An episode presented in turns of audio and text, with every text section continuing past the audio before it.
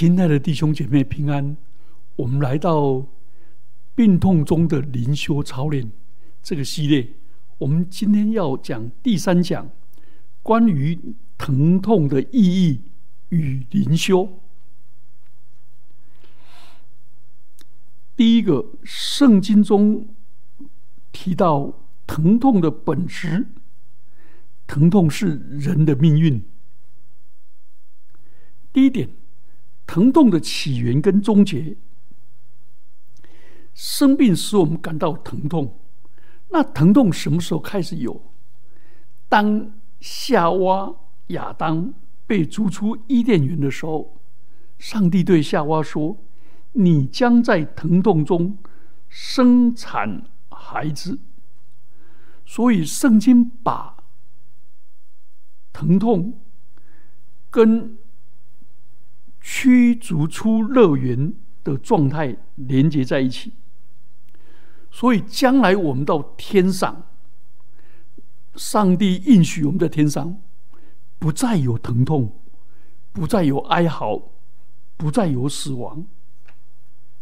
换句话说，只要我们还没有到天上，我们活在世上的一天，我们都会经历到疼痛，不管是身体的疼痛或心灵的疼痛。第二方第二小点，圣经上也提到慢性的病痛，约伯记三十章十七节，约伯说。夜间，我全身骨头疼痛，剧痛不断的咬着我。所以约伯的病带给他疼痛，是不断啃食他的身体，那个疼痛也啃食他的心灵。好，第三小点，那疼痛可不可以治疗？圣经上有没有讲？有。刺经变希拉智慧书记载药物的疗效，说医生用药治病，减少病人的疼痛。三十八章第七节，他把希腊跟犹太的智慧连接在一起。希腊的医生的守则是减少疼痛，是神圣的任务，所以减少疼痛。是上帝给医师的使命，因为疼痛会使人受不了。现今的疼痛的治疗已经大为进步，尤其癌末的安宁缓和医疗已经可以做到缓和，使人生活的品质好，不再陷入那种极其。痛苦跟经历死亡的恐惧，我们也知道，许多疼痛是心理因素造成的。但是我们诠释疼痛要小心。虽然这一类的疼痛不是生理的原因，但是病人的真实体验是极其痛苦。我的好友于广亮医师是一个疼痛科的医师，麻醉医师。他处理过有一个人，到他医院一直喊右手背痛啊，而且痛到全身冒汗，然后在地上打滚。可是他注意发现，他的右手背早就被切除了。为什么右手背痛，左手背不痛？他称为。幽灵疼痛，原来幽原来疼痛是有记忆的。如果医生对病人的疼痛说：“哎呀，你想太多了，你不要乱想，你这是新生症。”他就忽略说：“你这个不是真正的疼痛，是幻想出来的。”这对病人造成很大的伤害。一般疼痛科的医师不会这样讲，可是我们为人父母的，或者做牧者的，我们常常对会友、对家人、对孩子，忽略他的疼痛。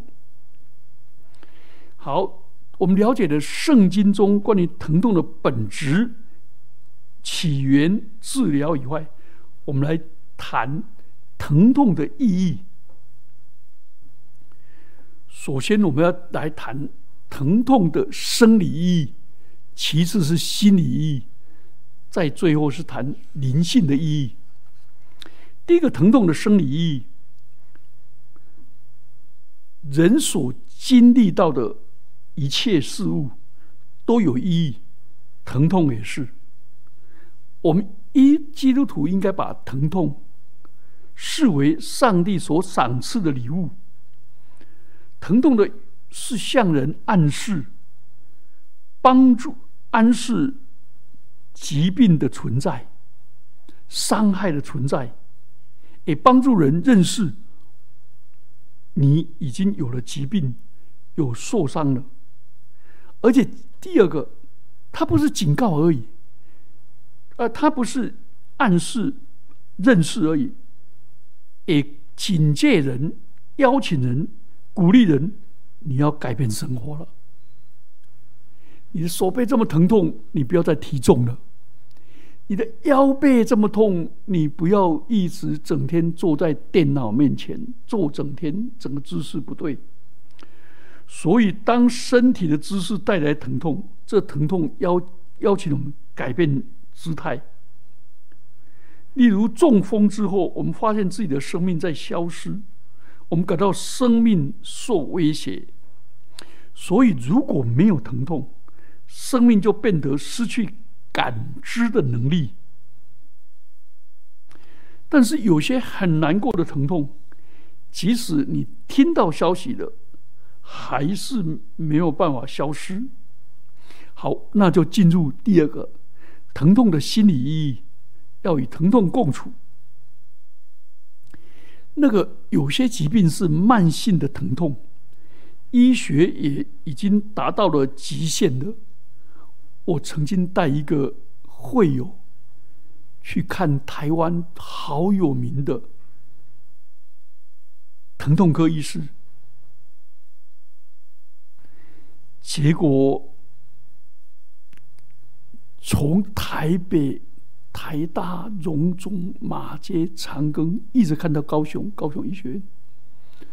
最后，高一的疼痛科的医师说：“你就不要再对，不要逆，不要背逆着疼痛生活，不要对抗疼痛，而是与诸与疼痛共存，与疼痛共舞。”很多被慢性疼痛折磨的病人。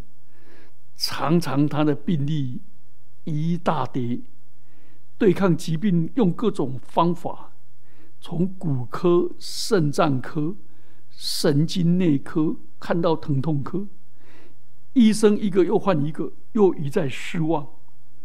所以必须学会了解疼痛所发出的信息，然后去了解。我疼痛的根源是什么？这疼痛的生理根源为何？心理原因是什么？啊，社会环境又产生什么疼痛的影响？来，我怎么来适当的面对它，跟它相处？第三方面是疼痛的灵修意义。这个疼痛的灵修意义很精彩，就是说。圣经里面提供给我们怎么面对疼痛的方法。好，第一个是使徒保罗的方法。他的第一种方法是，他把疾病跟疼痛视为与耶稣基督同在的方法。在病痛中，保罗将耶稣的死亡的标记带在身上。哥林多后书第四章十节说：“我要使基督的生命也同时显明在我身上。”所以，疾病使我们看到还有另一种生命存在，就是耶稣的复活，那个不能摧毁的生命。所以，保罗在哥林多后书第四章十六节说：“虽然我们的外体、外外在的躯体渐渐衰残，但是我们内在的生命却日日更新。所以外在的疾病使我的身体整个精力耗尽、消退，但是我内心认识到，透过疾病而发出的内在的光芒。那耶稣基督复活的生命一直在，而且不断的在我里面发发光，所以疾病使保罗看到复活的基督，而这个复活的生命就在保罗身上逐渐的显明。保罗的方法一好不好？好，所以疾病。不会隔绝，使我与上帝的爱隔绝，而疾病是越发彰显上帝的荣耀。第二个，保罗的第二种诠释方法，他认为疾病是肉中之刺，是撒旦的使者刺痛他，好让他不要过于骄傲高举自己。哥林多后书十二章七节。那解经家一直在探讨，到底保罗这个肉中的刺是指什么？有人指的是他的眼疾，在大马色大马士革遇到耶稣的大光照了以后，那个眼睛的疼痛；或者有人认为是癫痫，也有人认为是严重的偏头痛。无论如何，这个疾病使保罗的身体力衰弱。他本来祷告求上帝免于疼痛，好让他能够为上帝的国工作，但上帝却如此回答说：“你只要有我的恩典就够了，因为我的能力在你的软弱身上显得刚强，我的恩典够你用。”所以在保罗看来，疾病是个记号，显示所有的祝福。都透过上帝而来，而不是透过自己的能力。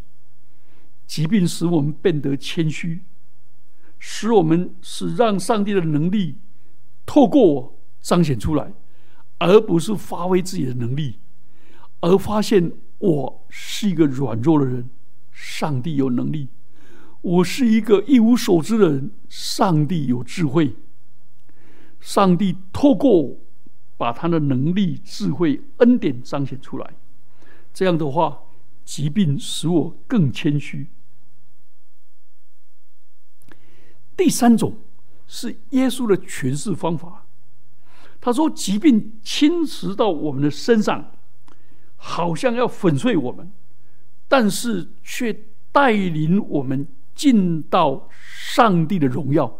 荣耀的希腊文是 “doxa”。耶稣跟以马五斯路上的门徒说话，说：“基督必须经历这一切，才进入他的荣耀。”路加福音二十章二十六节，荣耀就是我们真正的面貌。上帝创造我们的原始的形象，耶稣透过死亡，却透过苦难。结果就进入了上帝的荣耀。所以疾病粉碎我们的信念，因为我们觉得我们自己有能力，我们自己有办法，我们的生活我们自己可以掌握，而且我们认为上帝应该这样，应该那样。但是疾病使我对我自己、对我的生命、对上帝的错误观都粉碎。让我真正的自我打开来迎接上帝。如果我一直抓着应该、应该、应该抓着我自己的信念理念不放，其实我是在反叛自己，也在反叛生命，并且反叛上帝，并且抱怨这个、抱怨那个，觉得我的疾病都是他们的错，都是那个错。然后推诊到那些医生误诊，啊，或者呢，就寻找替罪羔羊，然后攻击父母。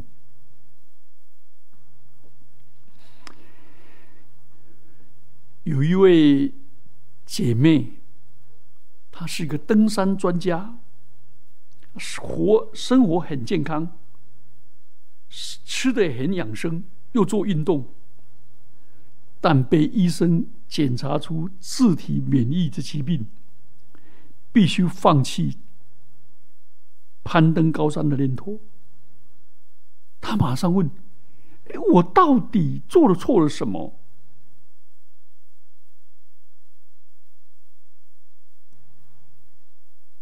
一直埋怨，我就告诉他说：“你不要去解释了，我也不知道你为什么得这个疾病，是疾病找上你。请注意，忧郁症也是一样。台湾每十个人有一个忧郁症，每二十个人有一个躁郁症。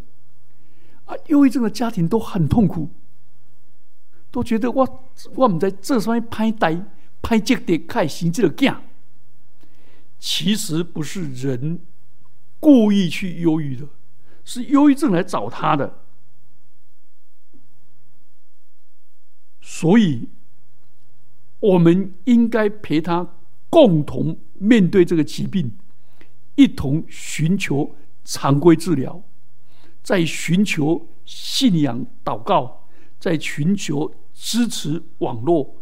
有人陪伴，使他成为一个完整的医疗网来支持他，甚至于即使生命短暂，也能够陪他有尊荣的走过这一生。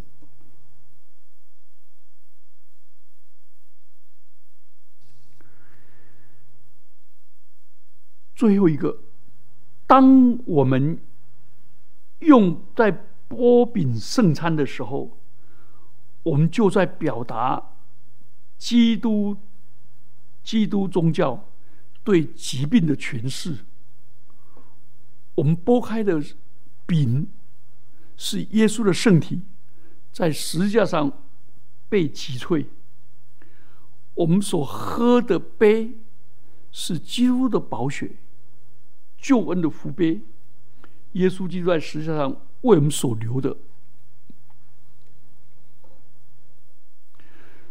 所以，我们应该敞开我们自己，我们撕撕裂的基督的身体剥开了，好让基督击碎，但是他却进入我里面，成为我的生命，围绕在我的四周，成为我的盔甲。所以，求主怜悯我们，我们。把这个圣饼跟圣杯，象征着上帝在我们身上那破碎跟粉碎的部分，然后进入上帝的爱中。我们要谈最后一个部分，如何以灵性的方式来处理疼痛。第一个，疼痛提醒我们，我们只不过是个人，我们生命是这么脆弱。人生是这么无常，所以疼痛是人告别无痛生命这种错误的错觉。世上没有无痛的爱，爱总是一体的两面，令人幸幸福、快乐的快乐的一刻，也有让人痛苦敏感的。所以台语的爱。就是疼、疼、疼爱是一体两面。当人不想去接触人，怕使人受伤、气馁跟失望的时候，去压抑，结果那个压抑的疼痛就变成慢性的疼痛。所以，我们既然没有办法。免于疼痛，那我们就跟自己和好，是对抗慢性疼痛最重要的关键。第二个是默想恢复上帝创造荣耀的形象。我们透过默想，我们可以达到内心最极静的空间，在那里是自由的，不受辖制的，是健康的，是别人无法伤害的。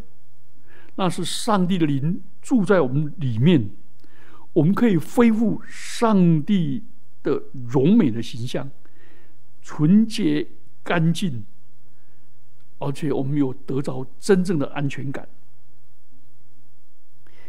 第二个灵修，第三个灵修的方法是进到疼痛里面去感受疼痛，也穿越疼痛。好在疼痛的当中，找到自己的宁静的空间，那就是密契主义中上帝亲自住在我里面的空间。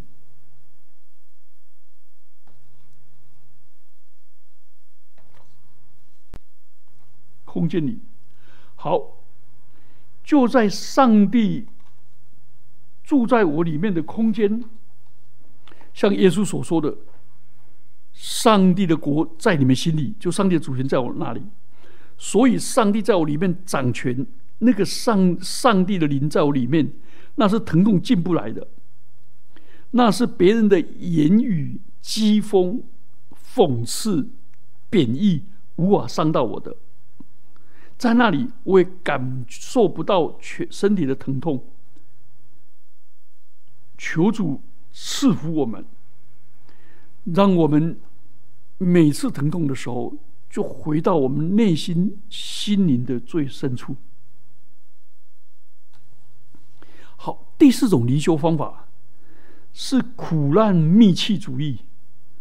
那意义这个意思不是要自内狂，整天想着自己的疼痛，不是，也不是说你疼痛上瘾了。刚好相反，我接受疼痛是一种邀请，邀请我。跟耶稣基督在一起，与基督在基督里协同基督，进入他与他同在的奥秘，那住在基督里。所以使徒保罗就是这样来了解他的疼痛。对他而言，疼痛是荣耀，在疼痛中，他感受到他与基督。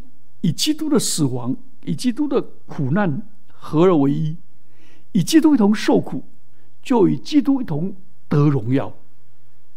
所以这个疼痛提醒他，他不仅参与耶稣基督的苦难，也参与耶稣的复活。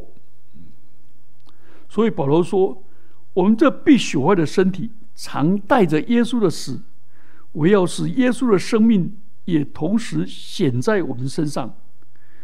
我们的一生常常为耶稣的缘故，冒着死亡的危险，也要使他的生命在我们这必朽的身上显明出来。哥林多后书第四章十到十一节。所以疼痛提醒保罗要与基督连结，而且不断的深入基督。的死亡跟复活的奥秘里，所以这个信念使保罗他乐于接受疼痛，完全不埋怨，他也不会去对抗疼痛，他也没有像自内狂一样自己去找疼痛，而是当疼痛来袭的时候，他接受它，疼痛不能伤害他，因为他把。疼痛理解为自己被接受到基督里面的提醒。